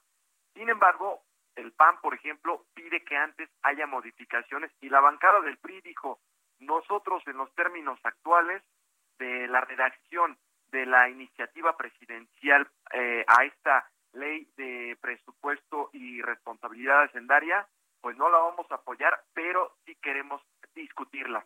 Y por parte de la bancada del PAN también dijeron que sí, pero con algunas, eh, pues básicamente con algunas condiciones. Comentarte que hace un momento hablábamos con el diputado Carlos Alberto Valenzuela, el legislador panista reconoció que sí es necesario reorientar recursos del presupuesto para enfrentar la crisis económica que están generando por COVID, pero argumentó que bajo los términos que propone el presidente Andrés Manuel López Obrador, pues es inconstitucional, tal como tú lo resaltabas, Jesús Martín, es una atribución que tiene solamente la Cámara de Diputados el aprobar el presupuesto de egresos de la Federación. Y lo que te decía parcialmente, si están de acuerdo, pues de que se abra una discusión, de que se aprueben los términos que quiere el presidente Andrés Manuel, tal vez no, y eso es lo que se va a ver eh, a lo mejor el próximo martes. ¿Cuál va a ser la ruta? Rápidamente te comento, Martín. El día jueves eh, se va a instalar la comisión permanente y se espera que también se vote abrir un periodo extraordinario de sesiones para esta iniciativa y que el día martes se convoque a los 500 diputados y ahí sí, eh, eh, el mismo día, tal vez eh, lo que nos decía también los diputados del PAN, que ese mismo día se discuta en comisiones, en la Comisión de Presupuesto y Cuenta Pública, se dictamine y luego, luego se envíe al Pleno de la Cámara de Diputados en sesión extraordinaria. Y básicamente es eso, que eh, la, la Secretaría de Hacienda, el Ejecutivo, es decir, pues tenga atribuciones de modificar el, el, presupuesto de egresos de la Federación, que constitucionalmente le corresponde a la Cámara de Diputados. Así es, sería hacer una reforma totalmente inconstitucional. Vamos a ver si funciona la estrategia del PRI de exhibir esto, pero a, ver qué es lo que vemos en el camino. Por lo pronto ya otros partidos de oposición están pues haciendo muchas convocatorias y aquí vamos a ver qué, qué tanto puede mover las cosas eh, la oposición tan mermada como quedó después de las elecciones del año 2018. Muchas gracias por tu información, Iván Saldaña. Te seguimos informando. Muy buenas tardes a todos. Hasta luego, muy buenas tardes. Pues sí, y vuelvo a insistir, ¿eh? para los legisladores de Morena que me están escuchando, no les digan que yo les dije, ¿eh? al fin que nadie nos oye, usted y a mí. Le voy a decir algo, a usted que me está escuchando, que es legislador de Morena. Esta es su oportunidad para decir no. Porque no, no puedo yo creer que todos estén de acuerdo con todo. Que, que, que exista ese nivel de abyección al presidente de la República. No lo podría yo creer. Yo sé que, en Morena existe gente independiente y de libre pensamiento y pensamiento social.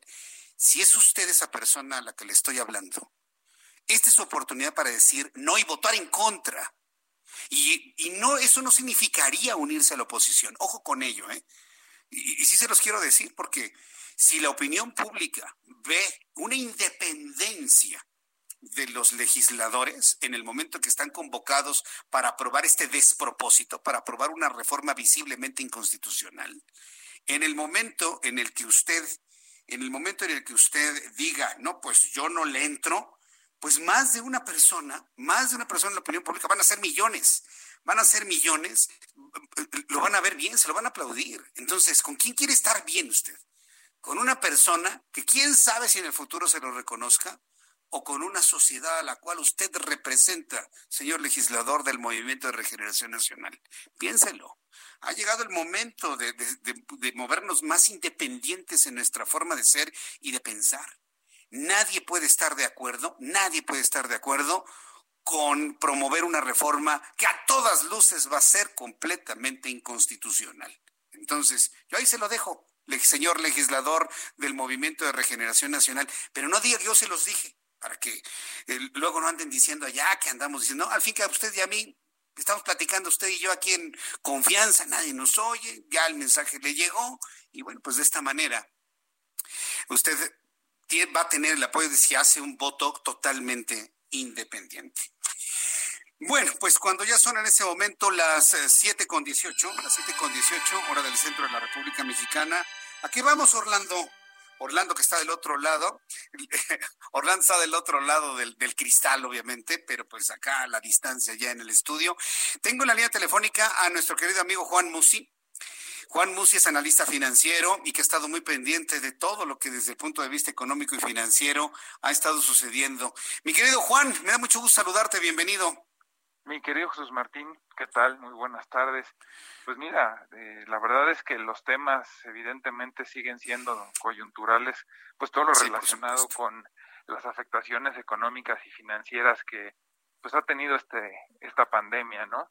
Eh, mercados muy volátiles, evidentemente sobre todo a la baja. El tema del petróleo, Jesús Martín, que esta semana, después de haber tenido un respiro la semana pasada, los últimos tres días, eh, vuelve a tener caídas fuertes. Ayer incluso registró otra vez caídas del 25%.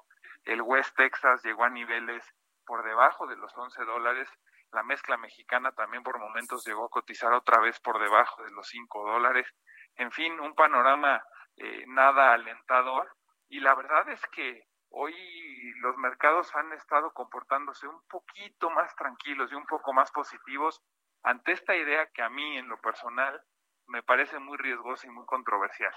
Y te voy a decir a qué me refiero. Me refiero a, a estas aperturas que ya plantean algunas economías tan pronto como en los primeros 10 días de mayo, eh, gobiernos concretamente pues como el italiano, el, el francés, hablando del 11 de mayo, estados como Georgia, estas pruebas que hicieron en California, esta, este dilema, que creo Jesús Martín, de eh, abrir las economías por necesidad, este dilema de eh, ante estas fuertes contracturas y contracciones económicas eh, que están obligando a tomar decisiones que pues podrían parecer equivocadas, ¿no? Por esta necesidad de volver a revivir la actividad económica, por tratar de salvar empresas, empleos, y, y bueno, pues es un gran dilema porque aquí lo que pudiera pasar es que la economía más adelante describa un comportamiento en forma de W.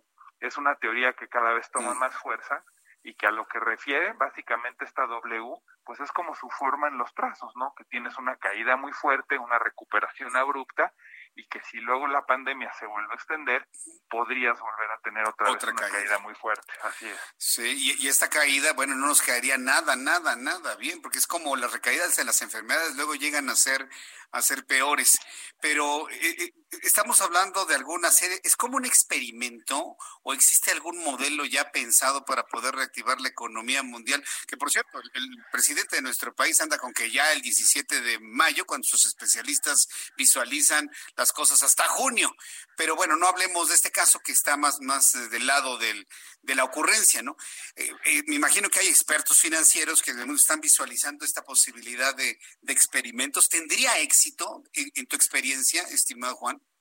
Mira, yo creo que México, ahora que lo mencionas, se cuece aparte, porque aquí eh, aparentemente el pico de la pandemia va a suceder a mediados de mayo, si no es que por esas mismas fechas de las que habla él de una reapertura. Es un país que ha manejado cifras pues muy controvertidas. Eh, de hecho, pues cómo se tipifican los decesos entre neumonías atípicas y COVID. Es el país o de los países que menos pruebas realizan en su, en, su población. Entonces el caso México se cuece aparte y lo cual a mí pues evidentemente me preocupa muchísimo, pues porque estamos ante un monstruo, ante un virus que en nuestro país pues va a tener un comportamiento también completamente atípico y que por todos estos antecedentes seguramente no será favorable pero hablemos de países desarrollados que han estado aplicando pues medidas muy rigurosas y fuertes en cuanto a cierres económicos, medidas también a la vez de apoyo a los negocios y a las economías, paquetes económicos que buscan rescatar como Estados Unidos, eh, evidentemente en la Unión Europea y aquí entraría también Italia, España. Eh, es, es, bien distinto cómo afrontaría este problema y esta pandemia un país desarrollado y un país con dinero, un país, digamos, de primer mundo o industrializado, a cómo la puede afrontar un país emergente o como se conocían antes tercermundistas. ¿Por qué? Pues por los recursos. Eh, México, de nuevo, aquí tiene una característica. Aquí la verdad es que también no ha habido como tal apoyos serios importantes a la, a la economía y esta desesperación de reabrir que hay en países ricos y de primer mundo o industrializados, pues imagínate cómo se manifiesta acá. Yo creo que la teoría correcta es que si nos lográramos encerrar y si lográramos hacerlo perfectamente bien, como teoría, sé que en la práctica es muy poco probable y menos en un país que vive al día como México, esa sería la receta ideal. Eh, no me queda la menor duda. Eh, ahora, ¿cuál es la mejor receta? Pues yo creo que aquella que incluya, por supuesto, medidas de cierre y distanciamiento social, pero también en conjunto con apoyos de los gobiernos. Y, evidentemente aquí yo he estado insistiendo mucho contigo, con tu programa y en diferentes medios, que una buena medida, además de utilizar crédito y utilizar deuda y apalancamiento, que no toda la deuda es mala, ojo, no vamos a endeudarnos para regalar dinero vamos a endeudarnos para buscar inyectar ese dinero a proyectos y a empresas productivas y a fuentes de empleo, para que no se pierdan, ¿no? tal cual como lo pediría una empresa para crecer, para financiar su desarrollo, su crecimiento, lo mismo con el país, ¿no? Pues y aunado a esto, mi querido Jesús Martín, pues medidas que pudieran ayudar a aliviar a la población, sobre todo eh, en materia impositiva, en materia fiscal, ante este shock de la pandemia, ¿no? Pero yo sí creo que el cierre y que la reapertura tiene que ser poco a poco, porque me da mucho miedo que podamos volver a caer en, en este efecto W, ¿no? Oye, Juan, ya, que mencionas precisamente eso, tú bien sabes que aquí en, nuestro programa de noticias y de manera particular, pues he insistido y hemos insistido porque ya son varias voces que se han sumado a este llamado al organizarnos entre nosotros mismos. Vaya, si no hay soluciones desde, desde la federación claras, suficientes, eh, potentes para poder apoyar a las empresas, pues ahora entre la sociedad nos estamos organizando en menor o en mayor medida. Y ya viste a los empresarios y al Consejo Mexicano de Negocios que se acerca, logra una línea de financiamiento del Banco Interamericano de Desarrollo del BID Investment, así se llama esta, esta área, entiendo, 12 mil millones de dólares. Se pedía, pues, ni siquiera un aval, sino un visto bueno de la Secretaría de Hacienda. Y bueno, López Obrador reaccionó, pero furioso, ¿no? Alguien se pudiese atrever a organizar algo con el exterior eh, fuera del gobierno federal. Y bueno, pues Antonio del Valle con una paciencia verdaderamente, bueno, que lo caracteriza, pues le explicó, no, señor presidente, lo informaron mal, es dinero privado, son dineros privados. ¿Tú qué opinas de este tipo de acercamientos de este grupo de empresarios, hombres de negocios, a una instancia como el BID para obtener este tipo de apoyo, como tú dices, para inyectar en proyectos productivos y evitar la pérdida de empresas y de eh, puestos de trabajo, Juan? ¿Qué te pareció a ti esta estrategia, esta discusión? Pues mira, en primer lugar me parece fantástica, me parece muy buena y me parece necesaria. En segundo lugar, me parece que pues la cantidad es, eh, digo, algo es algo, ¿no? Pero, pero es insuficiente, ojalá se lograra más y ahí es en donde debería de entrar también con coordinación el gobierno federal para con el aval del gobierno federal lograr un, un, mayor, una mayor capacidad de apalancamiento, insisto, a procesos productivos. Eh, eh, aquí cuando eh, la presidencia o el gobierno federal habla de que la deuda es mala y no hay que endeudarse más, hombre, si el gobierno lo que quiere es endeudarse para tener más programas sociales y para regalar más dinero, por supuesto que es mala. Pero este tipo de deuda y este tipo de esfuerzos que hoy está haciendo el sector privado, la iniciativa privada, pues la verdad es que me parece bastante plausible, pero es lamentable porque si no está detrás de ti también y en conjunto, no, no solo detrás, en conjunto y contigo, el gobierno federal, son mucho más limitados. Y si no va contigo también el, el, esta administración pública y no te acompaña, pues evidentemente eh, los esfuerzos, por buenos que sean, no son de la magnitud que la economía la requiere, que si estuviera el gobierno también fungiendo como aval, sería una maravilla. El tema de ahorita destinar los recursos a prioridades y no a trivialidades. Hoy, perdón, pero el tren Maya, la refinería y el aeropuerto me parecen trivialidades y no prioridades. Entonces, claro que hay margen de acción, claro que se pueden hacer cosas, pero pues el presidente y el gobierno federal traen otra agenda completamente distinta a la que trae la planta productiva, el empresariado y la iniciativa privada.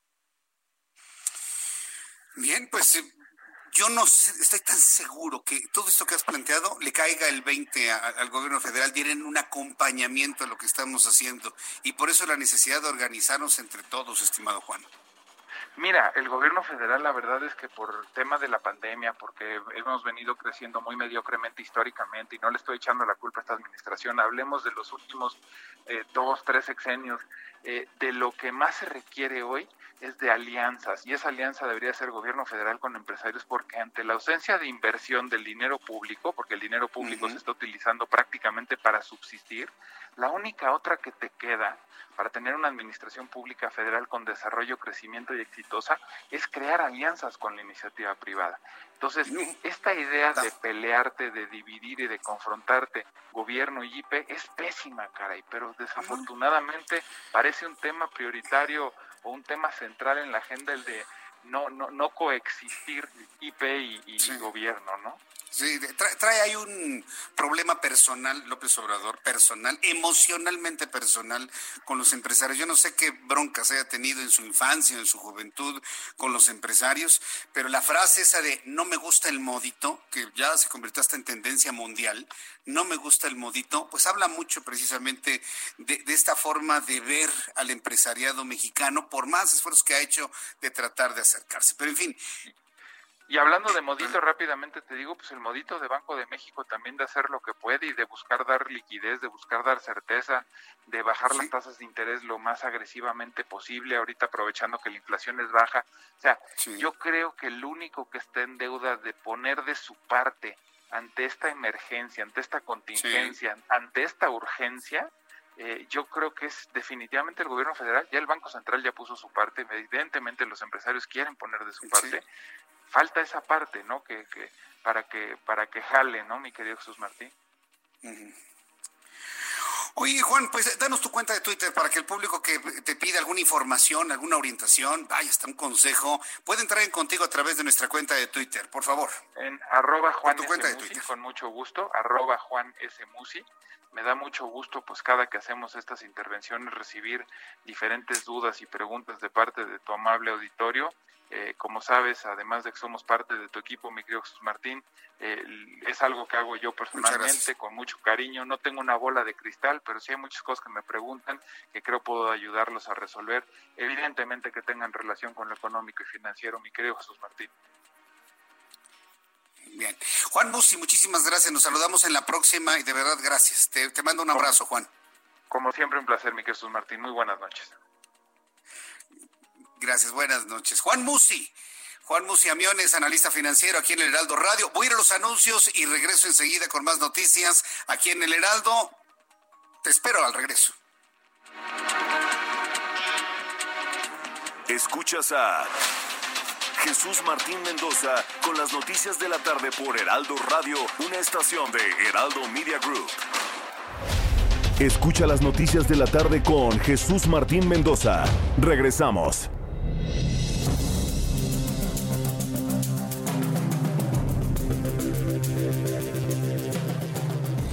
Son en ese momento las 7 de la noche con 35 minutos. ¿Puede creerlo? 7 con 35. Ya tenemos 20 minutos de programa y bueno, vamos a aprovecharlos lo más posible para usted que me escucha en la radio de toda la República Mexicana, en el Heraldo Radio, a través de nuestras plataformas digitales. Antes rápidamente quiero agradecer mucho a Ricardo Monroy sus comentarios. Muchas gracias, mi querido Ricardo, hombre inteligente, por cierto, músico, y ahora pues debe estar desesperado porque es un gran viajero y ahora no puede viajar. Maden 4M, muchísimas gracias. Le manda preguntas también a um, Juan Musi.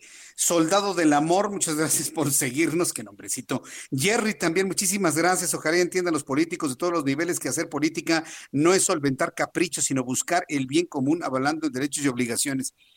Yo, yo, le voy a decir una cosa. Me parece muy interesante tu planteamiento, Jerry, que me haces a través de mi cuenta de Twitter, arroba Jesús Martín MX, pero yo espero que después de esta experiencia, que espero termine en el año 2024 o antes, si la sociedad mexicana lo decide, eh, pero vamos a pensar en el 2024 para no generarnos falsas expectativas. Yo espero que después de experiencia entendamos en México que una cosa es la política, otra cosa la mala política, otra la buena política de conciliación y otra cosa es la política de desquite o de caprichos. Entonces, yo espero que la sociedad mexicana sepa ya identificar también esto. Nos faltaba vivir esto para estar completos en México. Ya sabemos lo que es un gobierno del PRI, ya sabemos lo que son los gobiernos del PAN y ahora ya sabemos cómo se gobierna de este lado, ¿no? Entonces, ya con eso, yo creo que ya tenemos elementos para poder decidir, decidir, perdón, libremente en los siguientes procesos. Gracias, Jerry. Eh, también Leonardo Serrano, muchas gracias, don Leonardo. Qué gusto saludarlo, hace tiempo que no lo leía. Me dice Jesús Martín, de lo que dijiste, no será abyección de los legisladores. Si los diputados morenos aprueban modificar el presupuesto, será que no les importa y que están siempre ahí eh, con su amo y guía espiritual. Pues, yo hago votos porque uno que otro, espero que sean muchos, piensen y decidan de una manera libre de una manera libre. Y cuando se garantiza la libertad, más de uno se anima ¿eh? a gozar de esa libertad de pensamiento. Vamos a nuestro compañero José Ríos, corresponsal en el Estado de México. Realiza los datos de COVID-19 en el Estado de México. Adelante, José Ríos, te escuchamos. Muy buenas tardes. ¿Qué tal, Jesús Martín? Buenas tardes. Pues bueno, para informarte que la Secretaría de Salud del Estado de México informó que hasta este martes suman 2.455 casos confirmados a COVID-19, de los cuales 177 pacientes han fallecido y 849 se encuentran hospitalizados. Con 326 casos positivos, el municipio de Nezahualcóyotl se colocó en el primer lugar con los pacientes más infectados por este nuevo virus en la entidad. Después le sigue el municipio de Catepec con 61 pacientes. Ante esta situación, Jesús Martín, pues ambos alcaldes de los dos municipios están manteniendo una, una reunión de coordinación para ver cuáles serían las próximas acciones a realizar sobre esta situación al ser los municipios con más infección. Hasta el momento, las autoridades estatales fortalecieron sus medidas de mitigación y control de riesgos para la salud pública, esto mediante operativos de vigilancia y verificación de establecimientos con venta de alimentos y supervisión de los comercios que estén no esenciales y se mantengan cerrados. En los recorridos a los cuales se les exhortó a cumplir con las medidas de prevención para evitar el contagio de virus y que hasta el momento, pues bueno, las autoridades estatales informaron que estas revisiones han dado un resultado positivo al llamado a la población para atender las indicaciones de las instituciones de salud ante esta emergencia sanitaria, Jesús Martín. Ese es el reporte hasta el momento. Bien, pues gracias por la información, José Ríos. Seguimos pendientes. Buenas tardes. Tardes, nuestro compañero José Ríos en el Estado de México. Hace unos instantes, Juan, con Juan Musi, usted lo escuchó, pues nos mostraba su preocupación de estas, vamos a llamarlo, como experimentos, o no experimentos, sino análisis para experimentar en la realidad el poder reactivar los mercados a nivel mundial. Eh, nos hablaba de lo que está buscando hacer España, que poco a poco se quiere reactivar nuevamente, Italia, eh, vemos también a un presidente de los Estados Unidos, Donald Trump, que le urge ya iniciar una reactivación económica, no nada más hacia adentro, sino hacia afuera, y de ahí el establecimiento de una fecha para el inicio del nuevo acuerdo comercial que le beneficia más a Estados Unidos que a México, el UMSCA o el TMEC que le llaman, a nosotros nos conviene más el TLC que tenemos actualmente. Pero vaya, empezamos a ver el interés y cómo empezar a tocar tierra de lo que sería una reactivación económica urgentísima para el mundo. ¿Cómo le iría a nuestro país con algo así? sobre todo cuando apenas estamos entrando a la parte más intensa de la crisis por coronavirus. Eh, tengo comunicación con Héctor Márquez Pitol, él es director de Relaciones Institucionales de Manpower Group, a quien yo le agradezco mucho estos minutos de comunicación con el Heraldo Radio. Estimado Héctor Márquez, bienvenido al Heraldo. Buenas tardes. Muy buenas tardes, Jesús Martín, ¿cómo estás? Con mucho gusto de saludarlos. Pues hace unos instantes nuestro analista financiero pues veía con algo de preocupación que estos esfuerzos por la reactivación económica, aunque sea de manera paulatina en los sectores económicos, traigan en consecuencia una gráfica en forma de W ya después de que vimos una caída importante, se tenga un crecimiento importante en lo económico, pero que esto venga aparejado con un derrumbe similar o peor como el que hemos vivido. Ustedes en Manpower, ¿cómo han analizado la posibilidad de reiniciar la actividad económica de manera paulatina y sus efectos? Sí, pues mira, definitivamente eh, vemos que hay una situación pues difícil en materia de empleo se va a tener que reactivar esto paulatinamente. Ojalá y muy pronto estas predicciones de que ya para junio o a mediados de junio estemos regresando todos, porque pues se van, como tú sabes, poco a poco perdiendo más y más empleos. Entonces, actualmente vemos dos áreas sufriendo muchísimo, todo lo que es el, lo que tiene que ver con hotelería, toda la gente que daba servicios, sobre todo en este sector, es el más perjudicado, junto con la gente de promotoría y ventas de los autoservicios y, las tiendas departamentales. Entonces, eh, reactivar a todas estas personas va a tomar inclusive algunos cambios. Eh, pudiera ser que algunas costumbres que estamos viviendo ahora en materia de, por ejemplo, de hacer las compras en forma digital, pues cuando regresemos a trabajar alguna de estas personas ese puesto ya inclusive desapareció, a lo mejor ya no vas a encontrar en el autoservicio a la clásica persona que te ofrecía una degustación y ahorita pues nadie quiere que le ofrezcan algo ahí a probar. Entonces, eh, son cambios que va a implicar un, que la gente se prepare para otros trabajos. Entonces, eh, nuestro futuro inmediato es, es muy diferente también en materia de puestos de trabajo. Eso sí, es verdad. Definitivamente terminó un mundo o una forma en la que entendíamos eh, el mundo, inclusive laboral, y van a ser uno nuevo. Y aquí la situación es que ese mundo nuevo o ese nuevo paradigma en lo laboral eh, tiene que ser igual de benéfico o mejor que el que dejamos en el pasado. ¿De qué manera se están preparando las empresas para poder asumir precisamente esa enorme responsabilidad hacia el futuro? Pues mira, afortunadamente se está ofreciendo, es una constante, mucho apoyo para capacitar a la gente, para que se desarrolle. Eh, no somos los únicos, nosotros en Manpower Group, por ejemplo, liberamos lo que es nuestra plataforma mundial de adiestramiento para empleados. Ya es gratuita ahorita para cualquiera que nos esté escuchando, puede entrar ahí. En nuestra página encuentra rápidamente el icono en la página de manpowergroup.com, pero concretamente la plataforma se llama Skills Soft. Y, y ahí en esta plataforma puede la gente eh, buscar una serie de entrenamientos que va a requerir.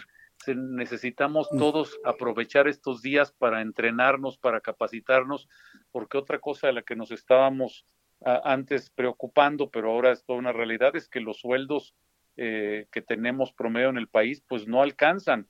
Entonces, se requiere además que la gente regrese a trabajar, tenga un empleo y mejor remunerado. Efectivamente, sí, hasta eso tendríamos que estar visualizando los tabuladores, porque estamos aparte en este ámbito de, empezar de manera paulatina con la reactivación económica. A nivel macro, pues México se va a involucrar en un nuevo acuerdo comercial con Canadá eh, y los Estados Unidos, y la verdad no hay punto de comparación de la forma como ganan los canadienses, los estadounidenses y los mexicanos. Yo creo que también esta sería una buena oportunidad para poder estandarizarnos, ¿no? Y no pedir que Canadá y Estados Unidos se baje, sino más bien México subirse a esos estándares. ¿Es posible verlo? Así es, mira, para algunas industrias inclusive recordarás que ya en nuestro nuevo tratado es una de las partes positivas, se busca que el, que el valor de la mano de obra eh, sea eh, mejor compensado, que, que, la gente tenga unos salarios competitivos con los de allá, sobre todo en, la rama industrial, pero yo creo que eso va a ir jalando a todas las demás áreas, a todo, sobre todo lo que es manufactura.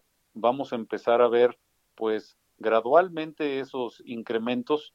Eh, ahorita, pues bueno, estamos en el bache y, y, prácticamente lo que hemos vivido en otras épocas es que la gente regresa y acepta eh, prácticamente cualquier sueldo, pero el gran reto va a ser precisamente que no va a ocurrir así, sino que ahora pues la gente también va a tener deudas, va a tener eh, la alternativa de irse al mercado informal si es que no se le paga bien.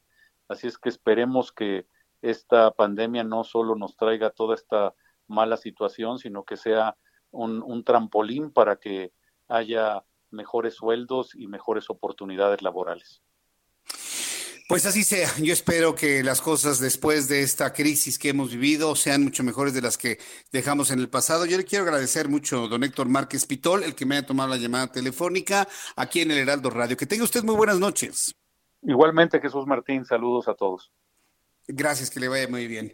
Es el eh, director de Relaciones Institucionales de la empresa Manpower, Manpower Group a quienes enviamos un fuerte abrazo, un gran saludo y gracias por estos, estos minutos de conversación. El reloj marca las 7 con 46, las 19 horas con 46 minutos hora del centro del país.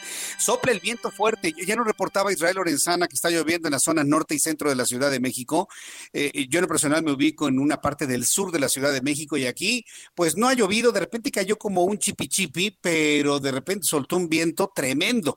Así que por favor para nuestros amigos que nos escuchan en las colonias del sur de la Ciudad de México, eh, si tienen problemas con árboles secos que estén a punto de caer, anuncios espectaculares, postes, es importante hablar al 911 de manera oportuna si están viendo un peligro inminente. Llame al 911 si ve peligro de que algo pueda caer, un árbol, un poste, un anuncio espectacular, para que inmediatamente Protección Civil vaya hasta donde usted lo reporta y de esta manera salvar vidas, porque luego estos artefactos caen sobre autos con personas en el interior, caen sobre los peatones y es importante reportarlo cuando usted vea inminente, inminente el peligro.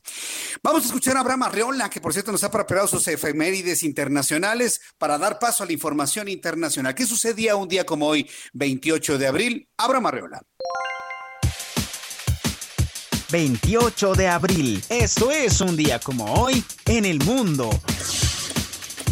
1686. En Inglaterra, Isaac Newton publica el primer volumen de Los Principia. Y, por cierto, relacionado a Isaac Newton, ¿sabían que gran parte de su descubrimiento fue porque estaba encerrado cumpliendo la cuarentena por la peste? Aprendamos algo de Isaac Newton. Tal vez no puedas copiar sus cálculos, pero al menos quédate en casa. Además, hoy es el Día Mundial de la Seguridad y la Salud en el Trabajo. Esto es un día como hoy en el mundo.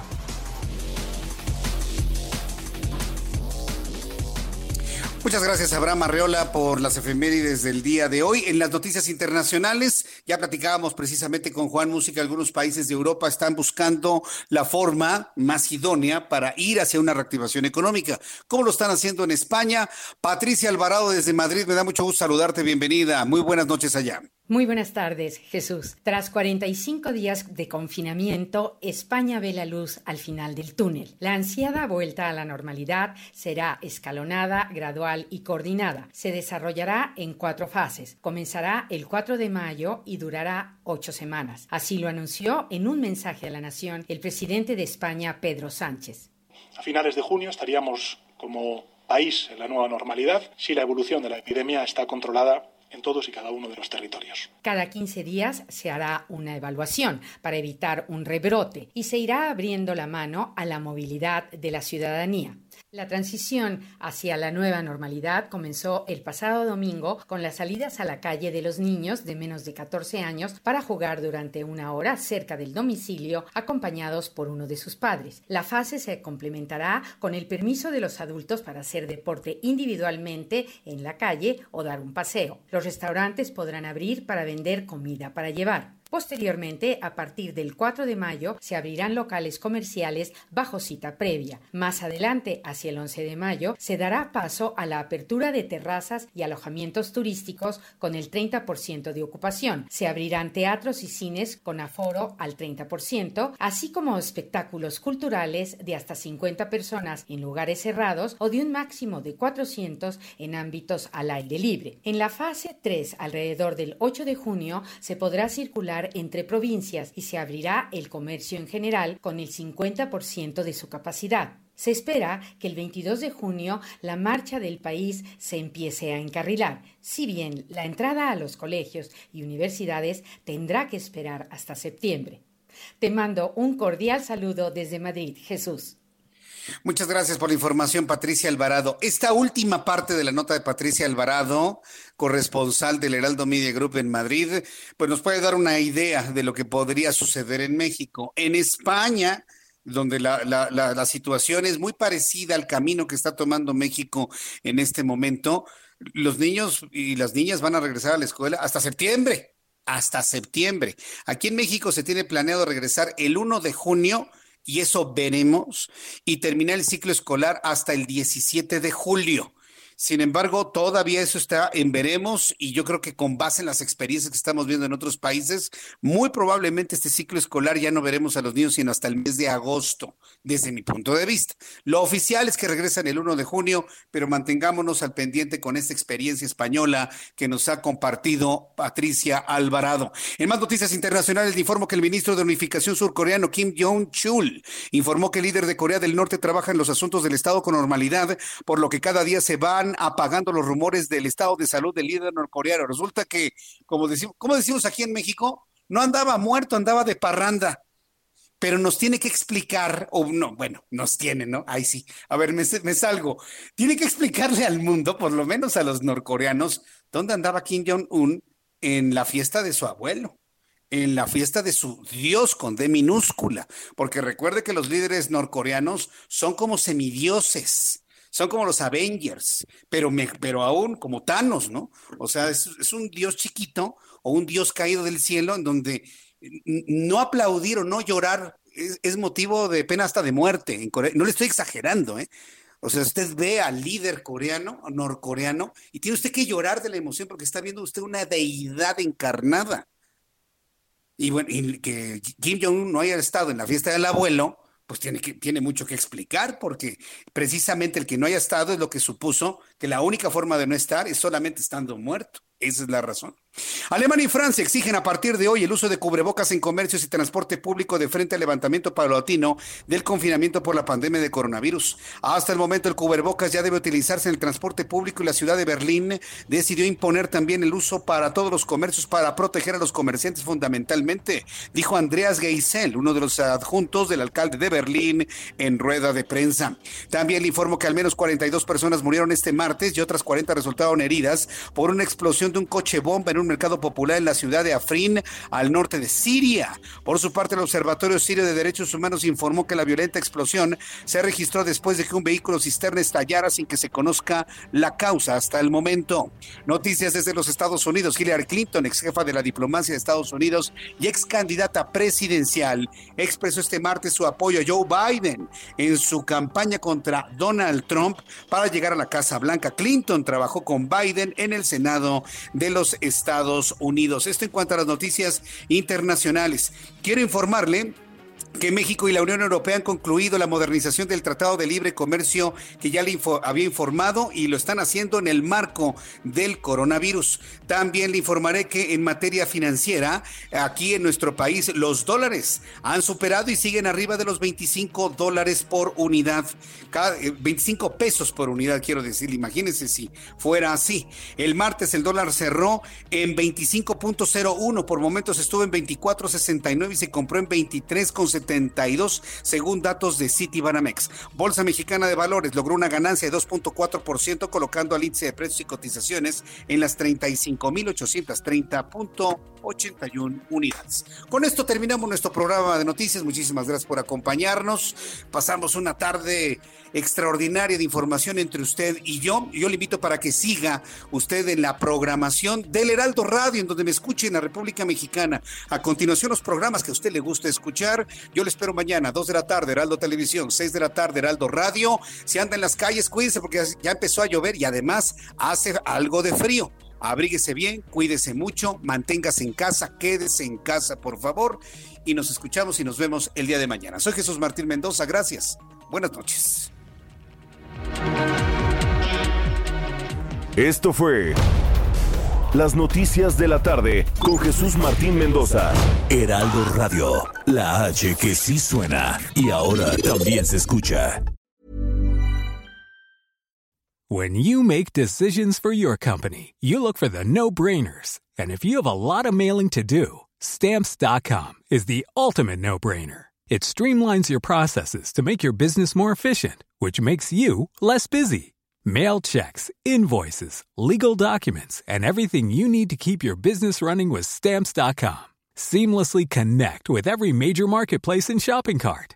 Schedule package pickups and see your cheapest and fastest shipping options from different carriers, with rates up to 89% off USPS and UPS rates. And with the Stamps.com mobile app, you can take care of mailing and shipping wherever you are. Make the same no-brainer decision as over 1 million other businesses with stamps.com. Sign up with code program for a 4-week trial plus free postage and a free digital scale. No long-term commitments or contracts. That's stamps.com.